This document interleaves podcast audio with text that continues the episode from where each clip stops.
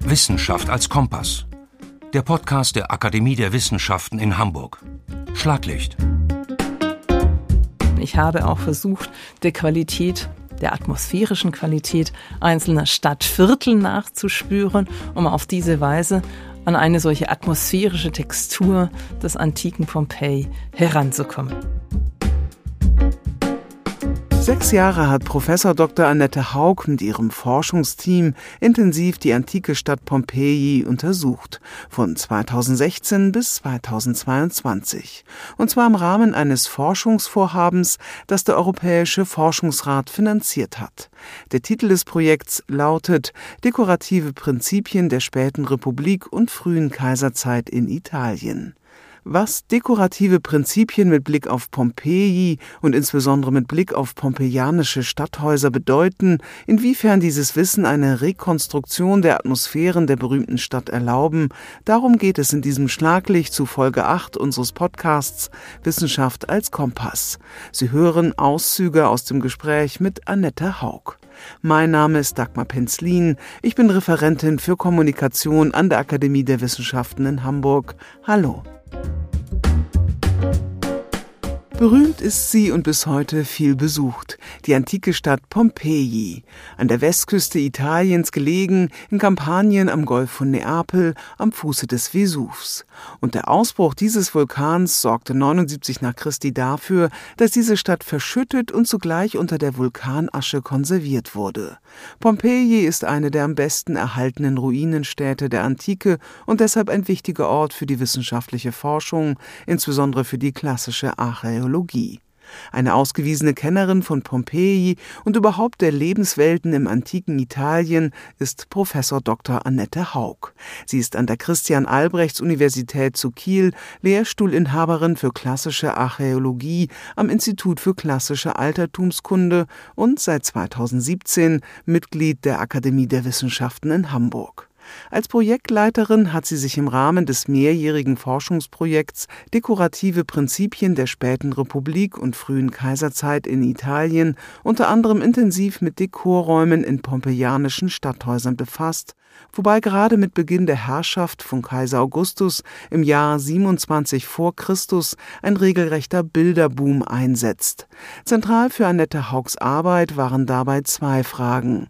Wie haben der antike Betrachter, die antike Betrachterin die Räume wahrgenommen und wie waren diese Räume überhaupt eingerichtet? Im Blick des Projekts war ja das zweite Jahrhundert vor Christus bis zum ersten Jahrhundert nach Christus ein langer Zeitraum und in diesen circa 200 Jahren hat sich die Dekorwelt, die man im Haus für Neudekorationen gewählt hat, sehr stark geändert. So ungefähr einmal pro Generation. Und wir steigen im zweiten Jahrhundert vor Christus mit Hausausstattungen ein, die gar keine Bilder haben oder im Wesentlichen keine Bilder haben, die letztlich in der Gestaltung Prunkräume inszenieren. Die Bilder kommen erst so allmählich in die Häuser hinein. Man experimentiert so zu Beginn des ersten Jahrhunderts mit den unterschiedlichsten Bildkonzepten. Das sind aber zunächst viele Landschaftsbilder, Ausblicke, Landschaftsbilder, auch mal bukolische Bilder, so Hirtenbilder. Erotisches gibt es da zunächst noch nicht besonders viel. Und die Zahl der Bilder nimmt dann zur augusтэischen Zeit hin massiv zu, und zwar in allen Medien. Damit meine ich die Wandmalerei, aber genauso die Skulptur, nicht zuletzt auch Bilder auf mobilen Objekten. Und im Zuge dieses neuen Bilderbooms gibt es auch neue Themen. Und eines dieser neuen prominenten Themen sind jetzt diese Liebesthemen. Es gibt zwar weiterhin Landschaftsbilder, aber dann hat man zum Beispiel Landschaften und mittendrin diverse Liebespaare. Das heißt, man schreibt dann Bildideen, die es schon mal gab, weiter. Manchmal erfindet man auch neu. Neu in augustischer Zeit ist zum Beispiel die Vorliebe für Bilder, die Landschaft dann doch ganz wegzulassen und die Liebespaare ganz prominent nach vorne in den Vordergrund zu stellen. Das heißt, man hat ein bestimmtes Repertoire an Ideen, an Konzepten, wie man Häuser ausstattet und kann das dann auch immer wieder neuen Formen auch neuen Geschmacksvorstellungen anpassen. Die Konzepte des Wohnens und der Ausstattung von pompeianischen Stadthäusern, so sehr sie sich auch wandeln, leitend bleibt die Idee von Dekor oder Dekorum durch die Jahrhunderte, ein Begriff, der in vielen Zusammenhängen auftaucht.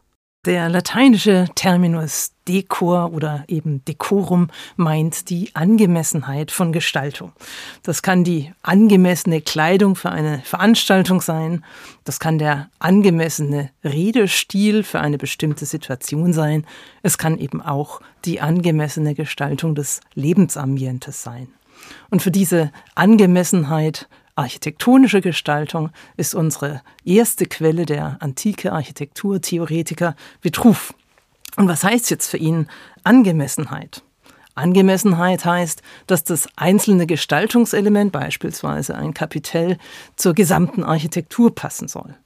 Angemessenheit heißt auch, dass Gestaltung aber auch auf die praktischen und sozialen Erfordernisse und Bedürfnisse Bezug nehmen soll. Dekor ist also im Unterschied zu heute nichts Oberflächliches, sondern bezeichnet die Vorstellung von ästhetischen, semantischen und funktionalen Gestaltungsprinzipien. Dieses Konzept hat dann auch Konsequenzen für meine eigene Forschungsfrage, denn zum einen sollen Gestaltungsformen wie Architektur oder Mosaiken eben nicht isoliert betrachtet werden, sondern in ihrem Zusammenhang, so wie Vitruv es auch empfiehlt. Und zum anderen sollen Gestaltungsformen in ihrem Handlungskontext analysiert werden, um eben diese Passung von Gestaltung und Handlung untersuchen zu können. Und das haben die Archäologin Annette Haug und ihr Team ausführlich getan.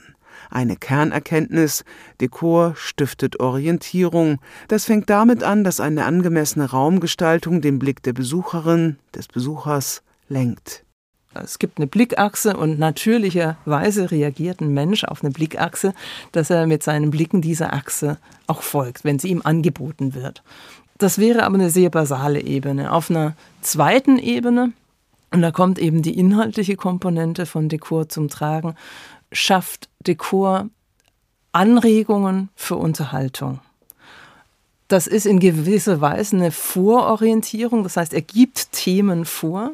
Darauf können natürlich Betrachter einsteigen. Beim Gelage beispielsweise kann man sich an den Themen, an den Wänden orientieren. Man muss das aber natürlich nicht tun. Besonders beliebt sind in Pompeji in der Zeit kurz nach Christi Geburt, in der augusteischen Zeit, erotische Themen. Und diese erotischen Themen liegen in der Sichtachse von Räumen, besonders gerne in Aufenthaltsräumen, sodass sich die Menschen bei ihrem Gelage beispielsweise eben von erotischen Lebenswelten stimulieren lassen die dann aber ganz unterschiedliche Facetten gewinnen können. Da können Bilder mit verführerischem Potenzial neben diversen Liebesdramen stehen, in denen eben Liebe unerfüllt bleibt. Das heißt, auch verschiedene Komponenten von Liebesgeschichten können in Kontrast zueinander treten. Und diese Untersuchung hat unter anderem eben ergeben, erstens, dass Räume im antiken Haus nicht monofunktional sind, wie wir das jetzt aus dem bürgerlichen Wohnen seit dem 19. Jahrhundert kennen und wie es sich im Übrigen in unserer Zeit gerade wieder auflöst. Und zweitens, dass Bilder ebenfalls auch keine ganz eindeutige lineare Aussage haben, sondern ihrerseits polyvalent sind und verschiedene inhaltliche Anknüpfungspunkte bieten. Deswegen ist diese ganz klare Passung Funktion gleich Bildthema diese ganz klare Passung funktioniert auf diese Weise nicht. Zugleich kann man aber natürlich thematische Welten beschreiben, mit denen sich antike Menschen in ihrem Haus umgeben. Und das wären in augustischer Zeit insbesondere das große Feld der aphrodisischen und bachischen Themen. Kurz gesprochen, Liebe, Wein, Sex, Gesang, Feste, also Themen des privaten Wohllebens. Und das ist im Kontext der augustischen Zeit wiederum ganz interessant, weil im politischen Rahmen, in der öffentlichen Stadt, ist der Trend ein anderer. Augustus selbst hat eine Ehegesetzgebung, eine moralische Gesetzgebung auf den Weg gebracht. Seine äh, Staatskunst zeigt andere Götter, Apollo beispielsweise oder Diana, keusche Götter, Götter, die für das Staatswesen tragend und wichtig sind. Und da kann man auf so einer makroperspektivischen Ebene eben sehen, dass man in unterschiedlichen Aktionsfeldern unterschiedliche Bedürfnisse über Bilder aus artikuliert. Durch Bilder und Dekorelemente in der Ausstattung des eigenen Hauses inszenierten sich die Familienmitglieder auch selbst, allen voran der Dominus, der Hausherr, aber ebenso seine Familie insgesamt. Und zwar auf verschiedenen Ebenen, sagt die Kieler Archäologieprofessorin Annette Haug. Welche Akteure dann ganz konkret auf welches Gestaltungselement Einfluss nehmen, wissen wir nicht.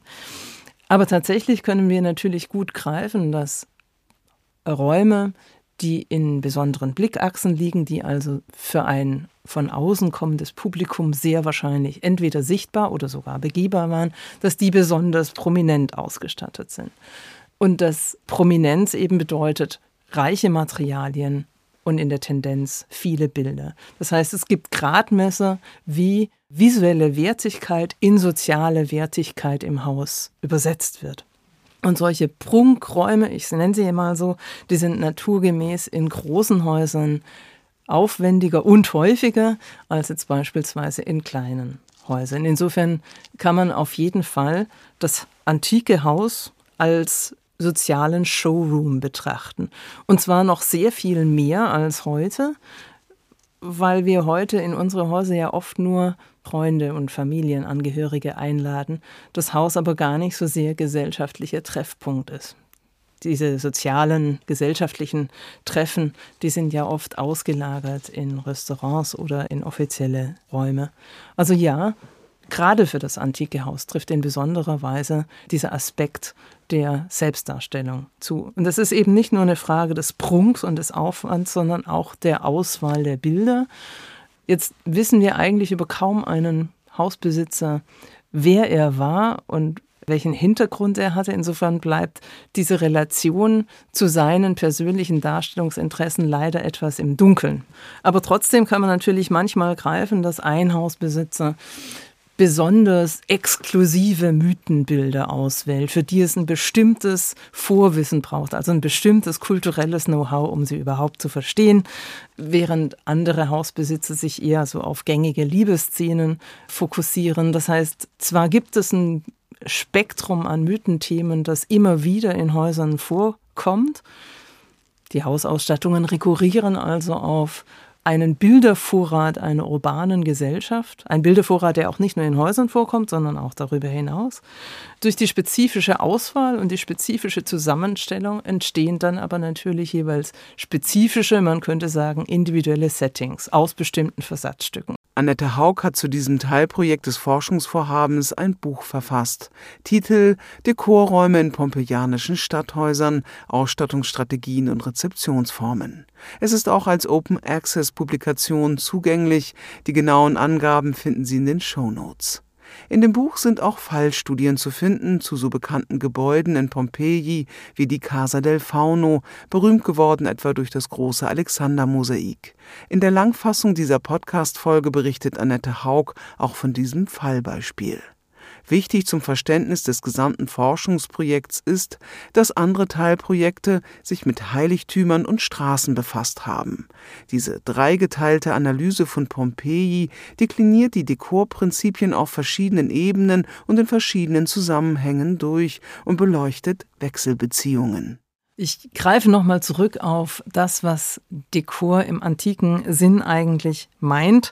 Dekor meint eben auch die Passung für einen funktionalen und sozialen Zusammenhang.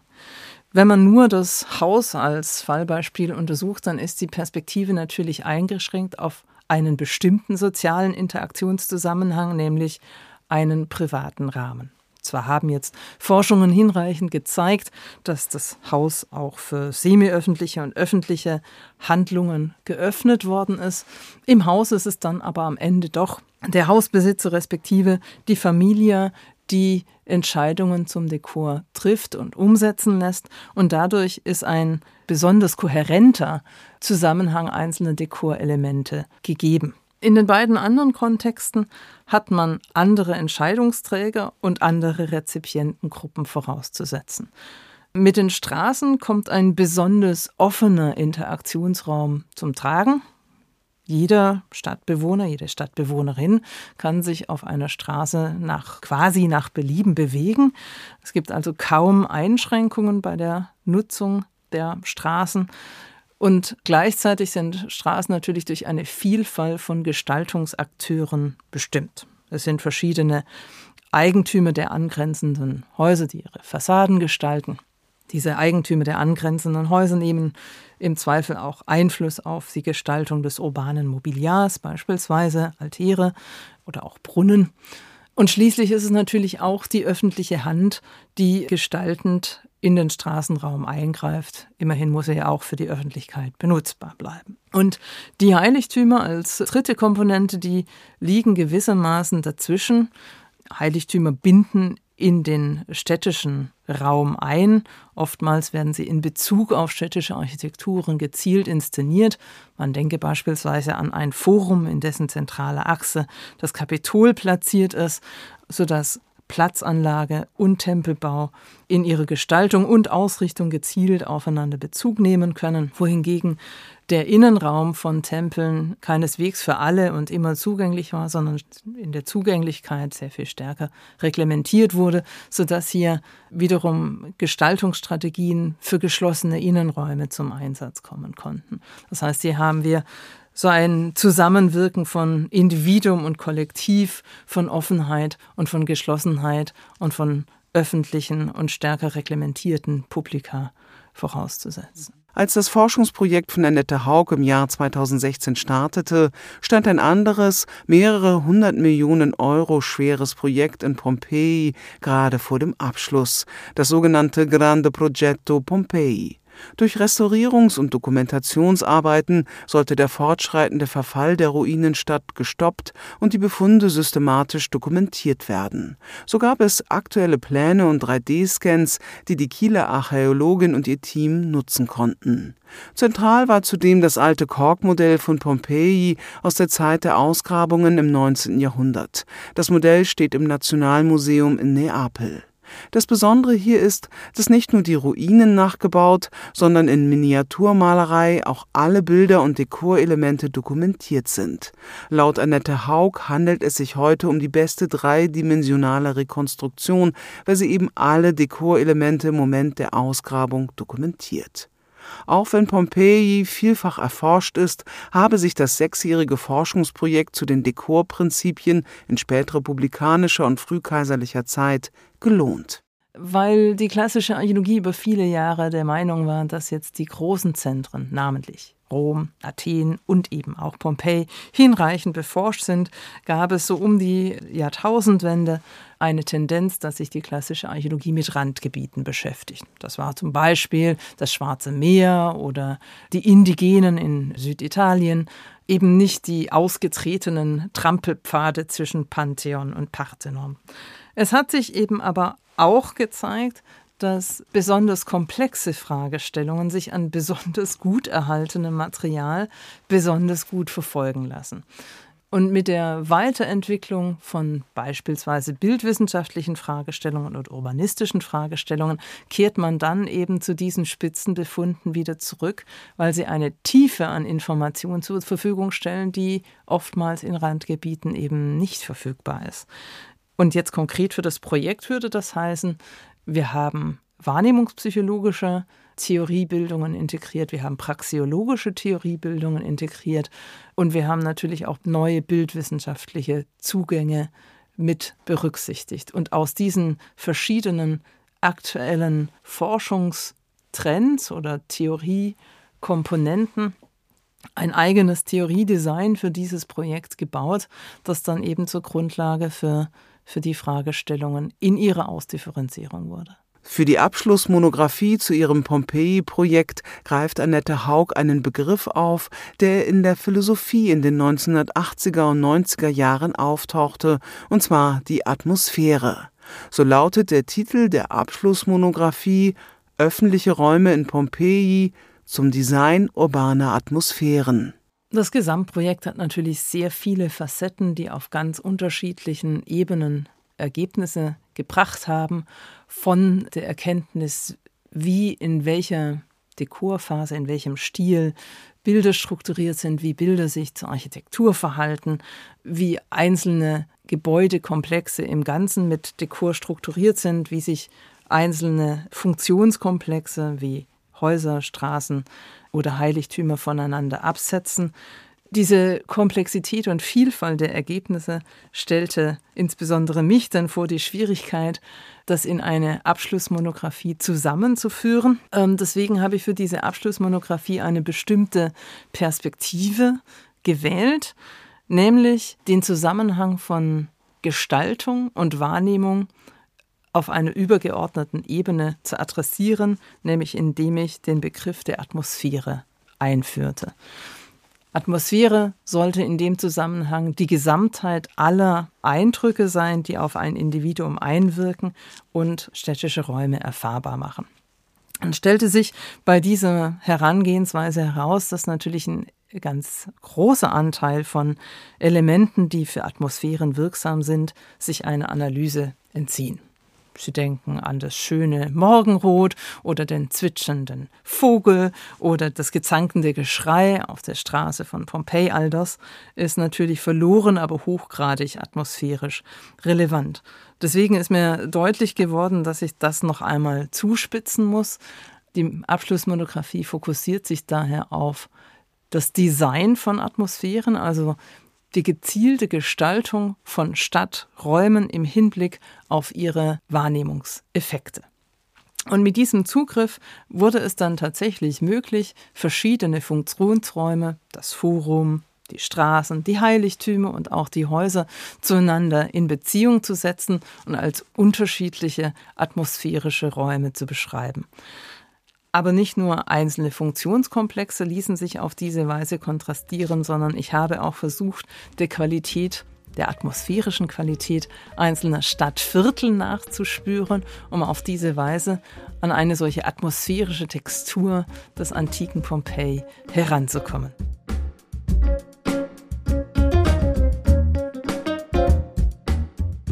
Wissenschaft als Kompass.